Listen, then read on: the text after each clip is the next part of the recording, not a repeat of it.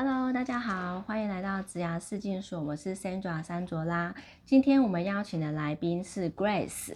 大家好，好，Grace 呢，她是呃在室呃，她做的是室内设计师，那在这个领域有二十几年的。那室内设计师，他在上班族的呃梦幻工作上面是前十大这样子，所以呢，我们今天想要请 Grace 来分享一下，就是你觉得当一个室内设计师对你来说，呃，它的意义跟价值是什么？这样。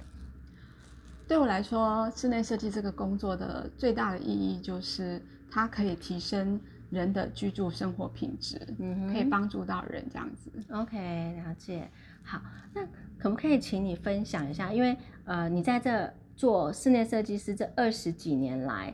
呃，持续的耕耘，一定会遇到一些心酸或者是啊、呃挫败的这个时候，那是怎么样让你愿意继续在这个领域继续的投入呢？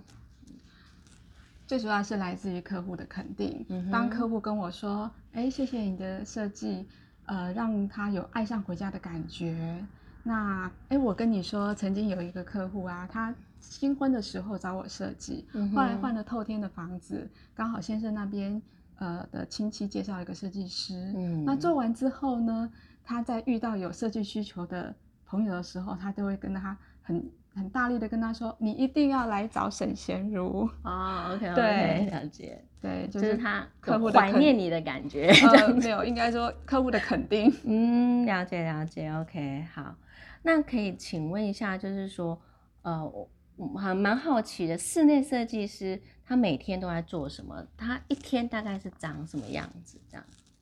呃，其实我们要做的事情很多。嗯呃，你可能跟客户沟通就讲了一个早上，然后下午去选材，然后到工地去跟师傅沟通，很快就到了下班时间，还要回办公室继续画图。所以加班其实加班是常事，这份工作没有办法像一般的上班族一样朝九晚五。嗯，了解，所以他可能没有办法像上班族一样打卡之后可能就下班了，你可以做自己的事情。可是有时候，就我知道的。室内设计师他在赶案子的时候，有可能就会没日没夜在那边赶工或画图，可能已经到凌晨了这样子。对，所以这份工作其实你一定要有热情，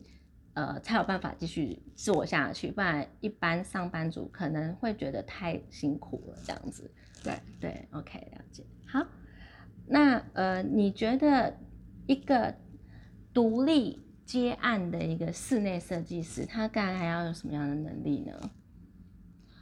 基本上这份工作呢，他必须要很有耐心。嗯哼，因为呃，你的耐心加上细心，最后才能够让客户放心。因为基本上室内设计的工作其实是非常的繁琐，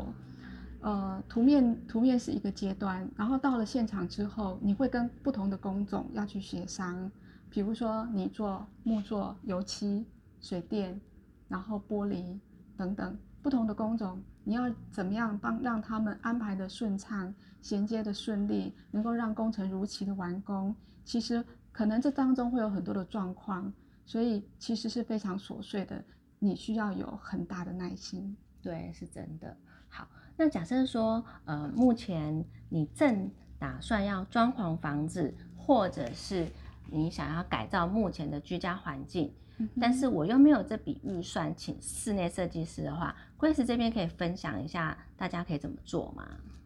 第一件事情，先想好你的需求跟风格，然后第二个呢，就是跟厂商师傅要不断的沟通。第三个就是在工程进行当中呢，要去监督并且做确认的动作。了解。好，那那各位，如果说你们现在眼呃现在刚好在装潢，那眼前呢有遇到装潢上面的一些疑难杂症，那你们希望得到一些专业的建议，那 Grace 这边呢很乐意提供他的专业来呃给予一些建议这样子，但是前提是我们希望你可以发挥你的爱心捐款给这些这三个单位。那不论金额的大小呃只要你有捐款的你就可以把你的收据还有就是你们的问题提供给我们。那贵司这边他会